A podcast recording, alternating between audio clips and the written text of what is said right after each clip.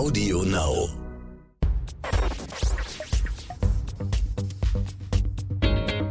Kreativität und Unternehmertum. Der Bertelsmann Business Podcast mit Isabel Körner. Herzlich willkommen zu einer neuen Folge des Bertelsmann Business Podcast Kreativität und Unternehmertum. Mein Name ist Isabel Körner, ich bin Wirtschaftsjournalistin und moderiere oft auch für den Nachrichtensender NTV. In dieser Podcast-Reihe spreche ich mit interessanten Persönlichkeiten aus der Bertelsmann-Welt. Es geht um Kreativität, es geht um Unternehmertum und es geht auch um Persönliches. Heute ist Kai Kraft zu Gast. Er ist CEO der Bertelsmann Education Group. Zu dieser gehören zum Beispiel das Online-Bildungsunternehmen Udacity oder auch Aligned University. Udacity wurde vor etlichen Jahren von dem Silicon Valley-Star Sebastian Thun gegründet. Kai Kraft ist außerdem CEO der Online-Schulungsplattform Relias, Mitglied des Group Management Committees von Bertelsmann und Vater von vier Kindern. Wenn es also um Bildung geht, macht ihm keiner was vor. Wir sprechen mit Kai Kraft über die Zukunft des Lernens in digitalen Zeiten, wegweisende Technologien in diesem Bereich, seine Erfahrungen in der Corona-Pandemie und auch seine Wahrnehmung über die aktuellen Entwicklungen in den USA. Wir führen dieses Gespräch über den Atlantik hinweg. Kai Kraft ist uns aus dem US-Bundesstaat North Carolina zugeschaltet. Ich bin in Köln. Herzlich willkommen. Dankeschön. Vielen Dank, dass Sie heute bei uns sind. Beginnen wir, wie wir mit allen Gästen beginnen. Wir bitten ja alle, etwas Persönliches mitzubringen. Etwas, was für Kreativität steht oder für Unternehmertum oder etwas, was Sie bereits eine Weile durch Ihr Berufsleben begleitet und für wichtige Meilensteine steht. Was haben Sie uns mitgebracht? Ich muss erstmal äh, damit äh, beginnen, dass ich äh, nicht viel ausfindig machen konnte, weil meine ganzen persönlichen Sachen noch im Container sind. Ich bin ja vor, vor drei Monaten äh, hierher umgesiedelt nach North Carolina. Und deshalb muss ich mich jetzt erstmal nach, nach Ersatzgegenständen umschauen. Das erste, was mir natürlich einfällt, ist das, was ich auf dem Smartphone habe. Natürlich, das ist man, man trägt ja immer sein Fotoalbum mit. Da sind natürlich eine ganze Reihe von schönen Fotos äh, der Familie. Ich würde mich definitiv als Familienmensch bezeichnen. Da würde ich als ersten Punkt anfangen. Aber wenn ich versuche, doch den Schritt jetzt äh, auch für, für, für das Gespräch auch beruflicher Natur, dann habe ich Folgendes mitgebracht. Und zwar ein weißes Blatt Papier.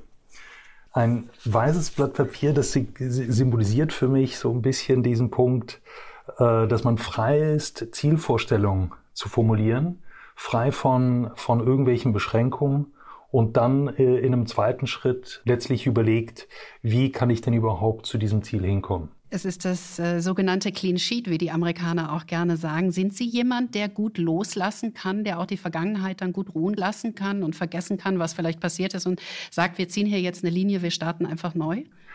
Ja, äh, möglicherweise liegt es auch daran, ich bin geboren und äh, aufgewachsen in Brüssel in äh, Belgien und habe, als ich dann nach 18 Jahren da äh, gewesen bin, bin ich natürlich ab und zu mal wieder zurückgekommen. Aber äh, für mich die Definition von Heimat ist da, wo ich mich befinde.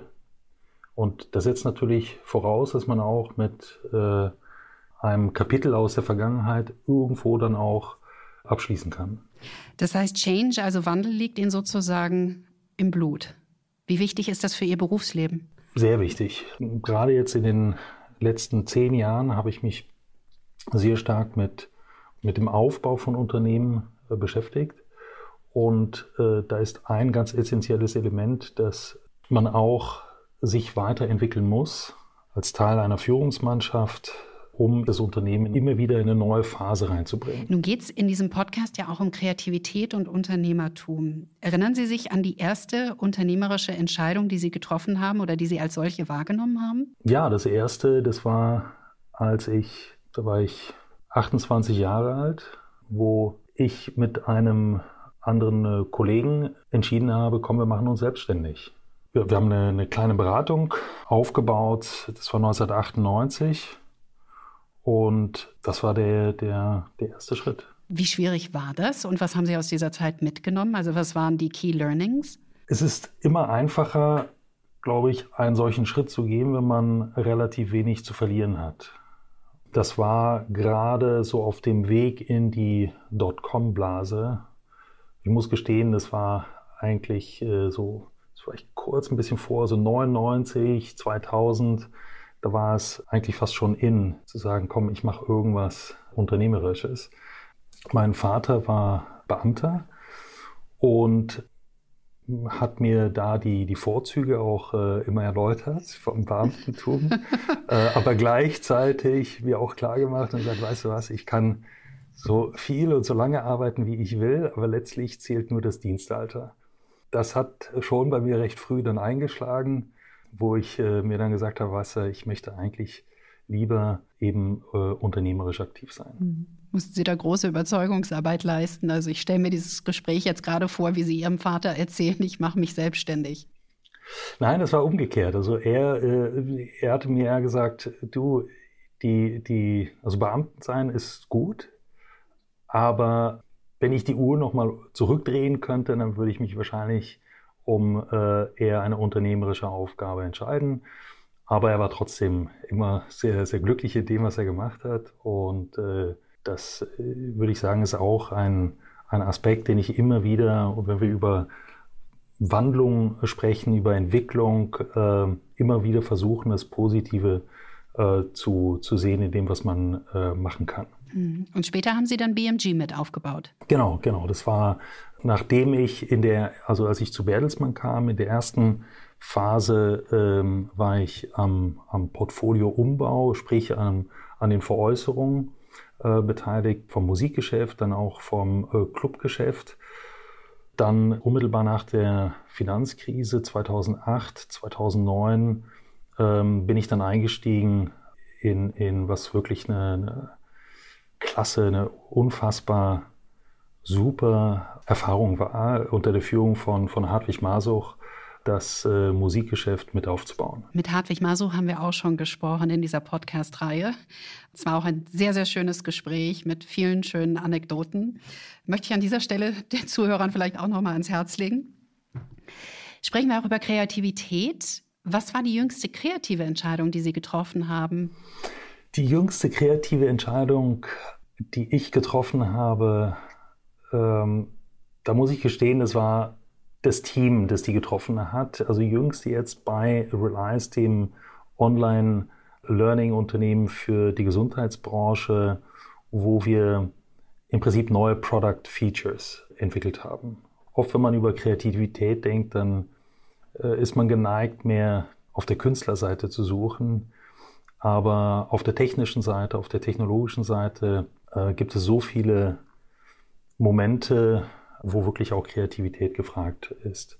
Wie fördern Sie Kreativität in Ihrem Team? Eben das äh, weiße Blatt als ein Beispiel, wirklich äh, Sky's the Limit. Und natürlich, ich würde sagen, auch durch einen äh, Drang, was die Kunden betrifft, besser zu sein, ein besseres Produkt abzuliefern, ein, eine bessere Dienstleistung abzuliefern und natürlich auch in einem Wettbewerbsumfeld besser zu sein. Also ich würde sagen, so, so ein kompetitiver Ansatz, der ist äh, definitiv immer mit dabei und aus meiner Sicht fördert auch oder kann auch kreatives Denken fördern. Sie haben gerade Relias schon angesprochen. Jetzt wollen wir vielleicht erläutern, dass Relias der führende Anbieter von Online-Schulungen im Gesundheitswesen ist in den USA. Wie müssen wir uns das genau vorstellen? Tendenziell denkt man ja erstmal daran, dass Schulungen im Gesundheitswesen hands-on sein müssen. Ja, ähm, also zunächst einmal ist, ist Reliance primär eine Softwareplattform und äh, wo es ein Learning Management System gibt, auf dem nachgehalten wird, welchen Fortschritt der jeweilige Mitarbeiter oder die Mitarbeiterin in der Gesundheitsbranche macht. Also auf dieser Plattform haben wir 8000 Kurse, eigene Kurse, die wir entwickelt haben und die uns auch gehören. Darüber hinaus sind noch, das ist eine sehr hohe Zahl, noch fast 300.000 Kurse oder Kursbestandteile, die von unseren Kunden mit auch äh, zusammengestellt worden sind. Wir haben mittlerweile 11.000 Kunden aus der Gesundheitsbranche und äh, in den USA haben wir Lerner oder User von insgesamt viereinhalb Millionen. Das heißt, es sind Kurse zum Beispiel im Bereich der Altenpflege oder auch der Behindertenbetreuung und vermutlich auch Kurse, die jetzt in der Corona-Pandemie angepasst wurden? Das zum einen absolut, aber äh, zum Beispiel auch äh, Kurse äh, bei der Geburtenhilfe. Und das ist zum Beispiel ein Punkt, wo USA im Vergleich zu, zu vielen anderen Ländern, was die, äh, die Sterberate betrifft, bei Geburten äh, interessanterweise höher liegt als andere Länder. Da haben natürlich die, die Krankenhäuser ein hohes Interesse daran, dass äh, hier das Risiko deutlich reduziert wird. Ja, und äh, dementsprechend haben wir Lernmodule, die natürlich genau darauf hinzielen, also die Risikofelder zu, zu minimieren. Mhm. Welche Rolle hat Relias bislang in der Corona-Pandemie gespielt und wie hat sich das Unternehmen auch in dieser Zeit gewandelt? Der erste Punkt, wie viele andere Unternehmen auch, äh, wir haben bereits äh, als eines der ersten Unternehmen überhaupt zumindest hier in dieser Region alle Mitarbeiter ins Homeoffice geschickt und zwar schon Anfang März. Das hat natürlich schon eine entsprechende Auswirkungen gehabt. Ich muss dennoch sagen, dass ich eher positiv überrascht bin, wie gut wir auch geschäftlich weiterhin uns äh, entwickelt haben, trotz dieses Remote Work Environments. Das ist, äh, es, es, kommt natürlich, wir, sind jetzt schon an einem Punkt, wo ich sage, äh, kenne, glaube ich, keinen Mitarbeiter, der sich nicht wünscht, jetzt bald wieder ins Office zurückzukommen. Das Problem aus meiner Sicht ist diese Unsicherheit, was die Vorhersage betrifft. Glauben Sie, dass es uns, die ja in Industrienationen aufgewachsen sind, schwerer fällt, äh, Unsicherheit im Alltag und auf unbestimmte Zeit anzunehmen und damit umzugehen? Das ist eine sehr gute Frage.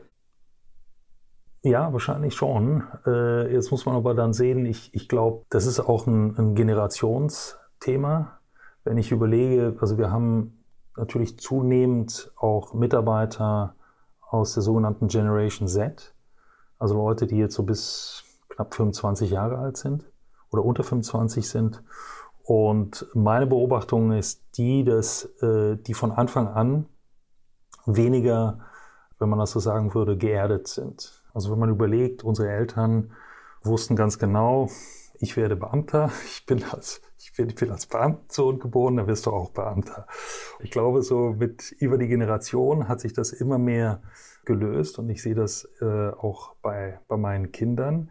Das Problem ist natürlich, dass man dann in einer gewissen Weise bestimmte Leitplanken braucht, diese aber immer weniger äh, zu finden äh, hat. Aber deshalb glaube ich auch, dass jüngere Generationen eher damit umgehen können, auch in den Industrienationen mit einer bestimmten Unsicherheit. Was geben Sie denn Ihren Kindern mit auf den Weg, damit sie geerdet sind?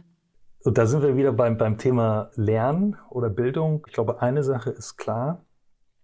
Äh, es gibt ja unterschiedliche Studien, die sagen, dass jemand, der jetzt einen Job beginnt, der wird im Laufe seines beruflichen Lebens mindestens zehnmal Job wechseln.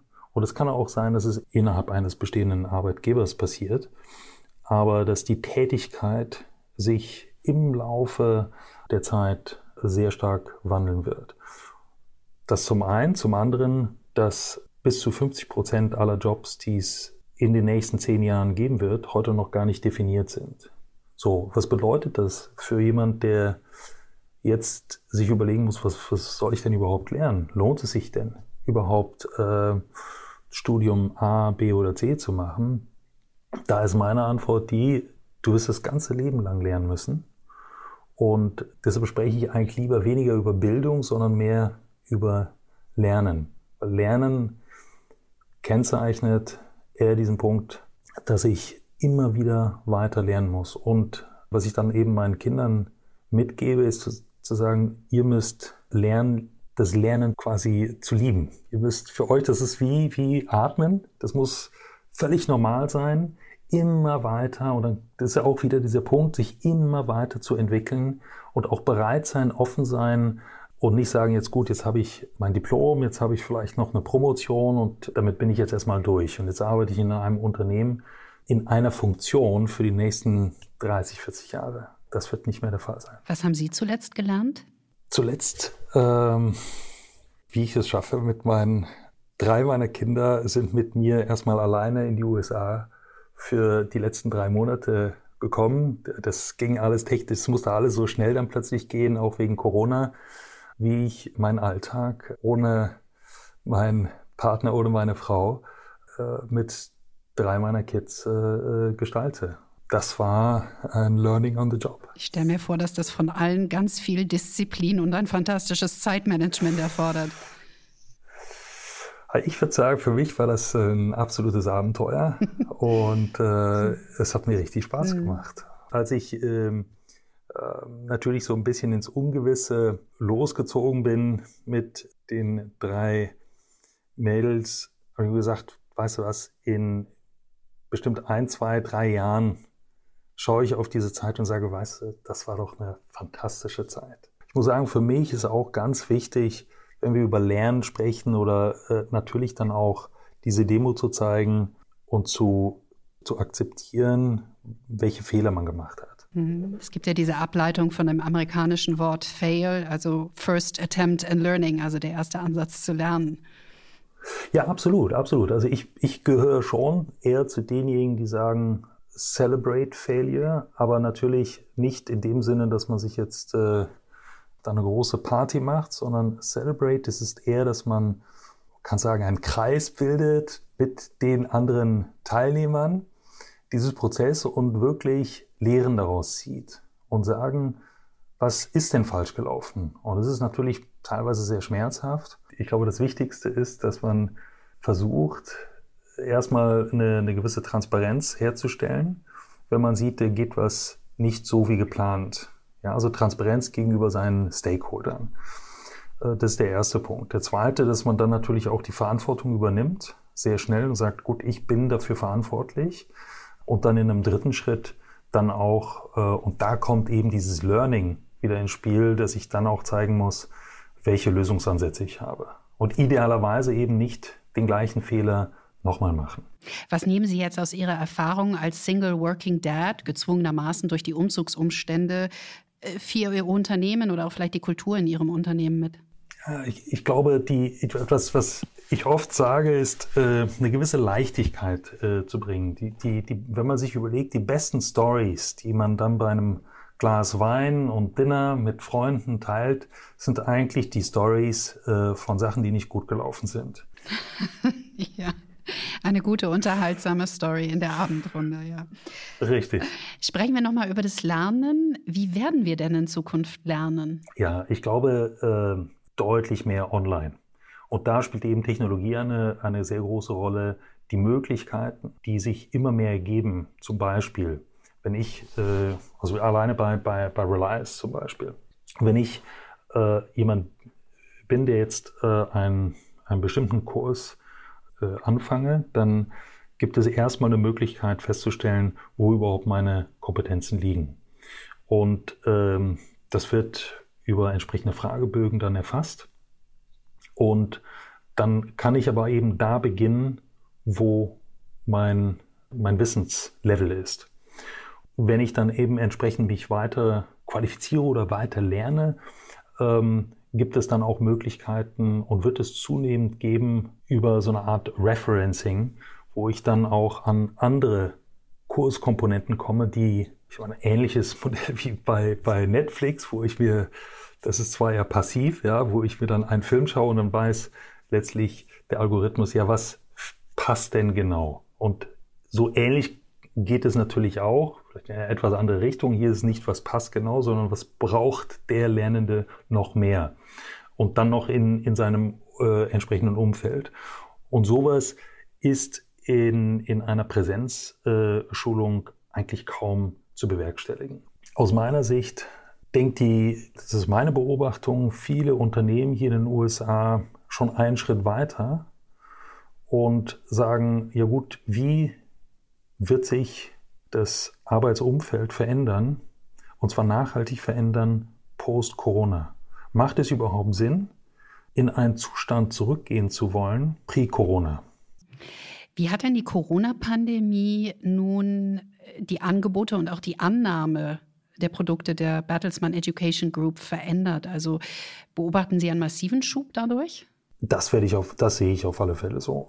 Äh, das ist letztlich eine Beschleunigung äh, von, von Online-Learning. Nun ist es so, dass jetzt gerade bei Reliance wir, ähm, unsere Kundengruppe, wie gesagt, ist nun mal die Gesundheitsbranche und die ist jetzt äh, zumindest kurzfristig selbstverständlich sehr stark von Corona auch betroffen, auch negativ betroffen. Das ist ja fast schon überraschend, wenn ich jetzt sage, dass fast 200.000 Pflegekräfte in den USA ähm, jetzt erstmal ihren Job verloren haben. Aber eben ist dadurch erklärt, dass viele eben Operationen, aber das sehen wir, glaube ich, auch in, in, in Deutschland, natürlich erstmal, die nicht zwangs, zwangsläufig erforderlich sind, äh, nach hinten geschoben werden. Ja, auch hier ist der wirtschaftliche Druck auf Krankenhäuser zurzeit zum Teil äh, groß. Und da gibt es auch viele Überlegungen, wie man damit jetzt umgehen sollte. Sprechen wir über das Unternehmen Udacity. Das ist bekannt für seine Nano-Degrees, zum Beispiel im Bereich künstliche Intelligenz oder Computing. Wie sehr steigert denn ein Nano-Degree von Udacity den Marktwert eines jeweiligen Mitarbeiters? Das kann sehr signifikant sein. Das hängt natürlich davon ab, wo, wo vorher äh, dieser Mitarbeiter gewesen ist. Aber ich sag mal, im, im US-amerikanischen Bereich würde ich sagen, hat jemand mit diesen entsprechenden Skillsets irgendwo zwischen 120 und 180.000 Dollar Jahresgehalt. Damit kann diese Person rechnen. Nun gibt es ja vielleicht auch Menschen, die Berührungsängste mit diesen Themen haben. Artificial Intelligence, Cloud Computing. Die sagen, das ist einfach nicht mein Bereich. Ich tue mich schwer. Wie überwindet man das? Das ist absolut richtig. Äh, und äh, ich glaube, das fängt damit an. Und ich kann es ja auch bei mir äh, sehen. Ich habe ähm, und bin stolz, äh, vier wunderbare Töchter zu haben. Und ich sage deshalb auch nicht, äh, was heißt deshalb, ich, ich bin, das ist am Anfang, man fängt, man fängt ja schon bei der, bei der frühen Bildung an, wo man in bestimmte Kategorien gesetzt wird. Es ist völlig normal äh, für, für einen Junge, dass er Mathe-Leistungskurs belegt oder eher normal, vielleicht nicht ganz normal, als, de als definitiv ein Mädchen. Für mich fängt es da schon an. Das ist der eine Punkt. Ähm, aber ich glaube, um auf Ihre Frage zurückzukommen, ich würde eben mit Themen beginnen, die einen an das Coding und an das Programmieren ganz langsam ranbringen. Und zwar darüber, dass man Themen behandelt, die einen interessieren. Und selbst wenn ich nicht zahlenaffin bin, garantiere ich Ihnen, also da können wir eine gute Flasche Wein wetten, dass Sie äh, sogar noch viel Spaß dabei hätten. Okay, ich werde versuchen, mich langsam daran zu tasten. Wie groß ist inzwischen der weltweite Markt für Online-Learning? Es ist wirklich sehr, sehr groß. Also wir, wir, wir sprechen über mehrere Milliarden an, an Volumen. Das hängt immer davon ab, was man jetzt mit reinrechnet und nicht, ob ich jetzt nur USA, Europa sehe, äh, was das Corporate Learning betrifft, so ist tatsächlich der USA-Markt macht nach wie vor fast die Hälfte des weltweiten Marktes aus. Ich sage immer, die, die, einer der Gründe dafür ist, dass die Unternehmen in den USA recht früh auch erkannt haben, dass das einen Vorteil natürlich auch für sie selber bringt, äh, je schneller die und je besser die Mitarbeiter entsprechend weiterentwickelt werden. Mhm. Wie wird der Markt sich in den kommenden zehn Jahren entwickeln und wo wird die Musik spielen, hauptsächlich? Wenn ich mal einen Schritt zurücknimmt und sagt, okay, wo sind eigentlich die, die Beschäftigungstrends der nächsten Jahre? Äh, wie gesagt, muss ich natürlich einschränkend sagen, was ich vorhin sagte, 50 Prozent der Jobs, die es in den nächsten zehn, so viel weiß man, dass 50 Prozent der Jobs, die es in den nächsten Jahren gibt, gar nicht so klar definiert sind. Das erschwert natürlich ein bisschen die, die Trendvorhersage, aber ein ganz klarer Trend ist natürlich äh, äh, Gesundheitsbranche.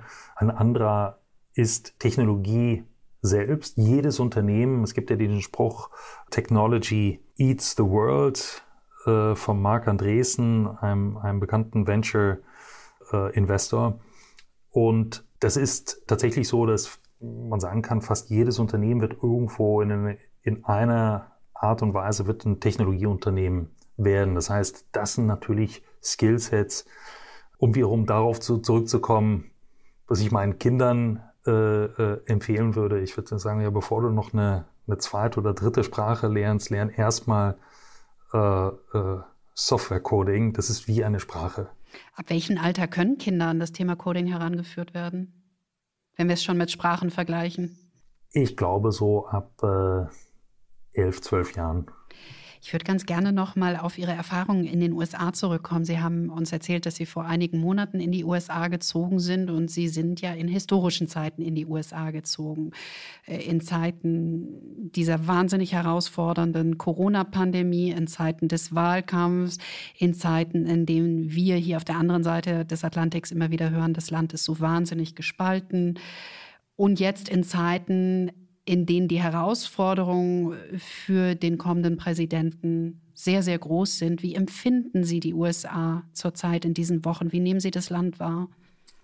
Was ich wahrnehme, ist, dass äh, viele Leute über Politik sprechen wollen, es aber irgendwie doch nicht tun.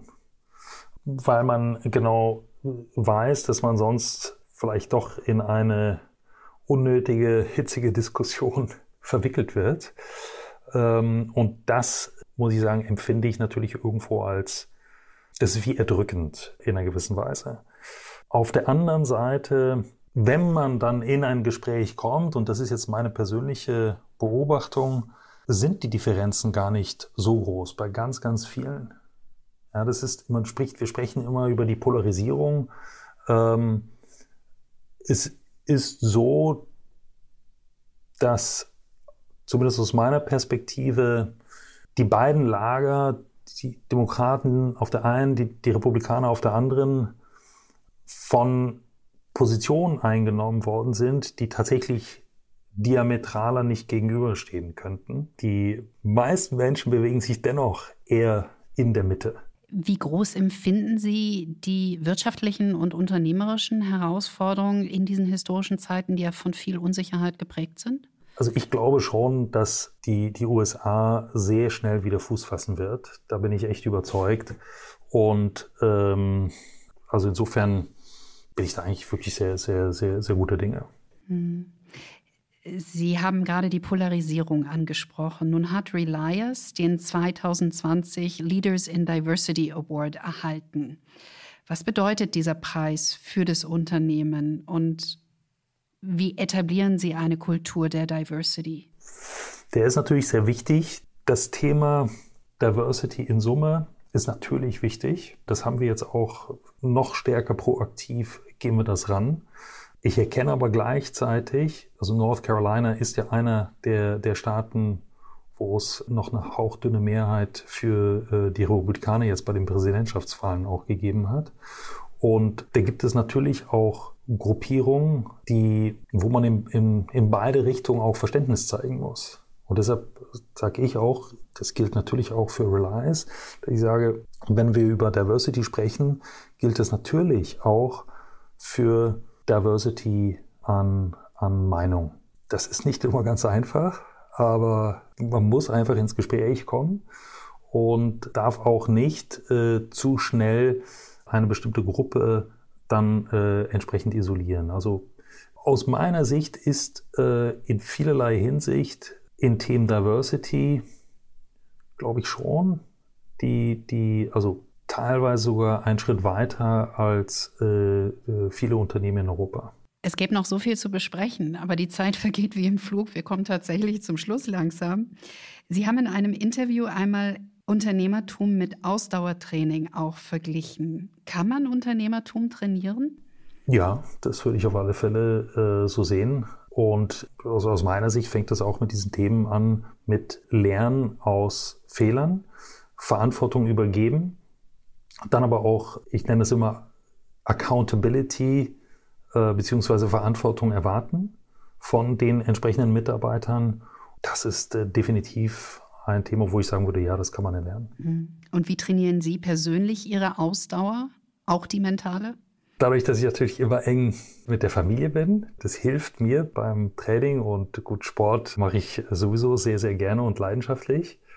Oft fühle ich mich heute fitter als vor, vor 20 Jahren. Kai Kraft, vielen, vielen Dank für die Zeit, für das Gespräch. Wir wünschen Ihnen alles, alles Gute, Ihrer Familie auch in den USA. Und wir einigen uns gleich im Anschluss an dieses Gespräch auf die Flasche Wein. Welche und aus welchem Jahrgang? Genau. Alles Gute. Ja, vielen Dank. Danke auch. Kreativität und Unternehmertum, der Bertelsmann Business Podcast mit Isabel Körner. Auf bertelsmann.de und Audio Now. Audio Now.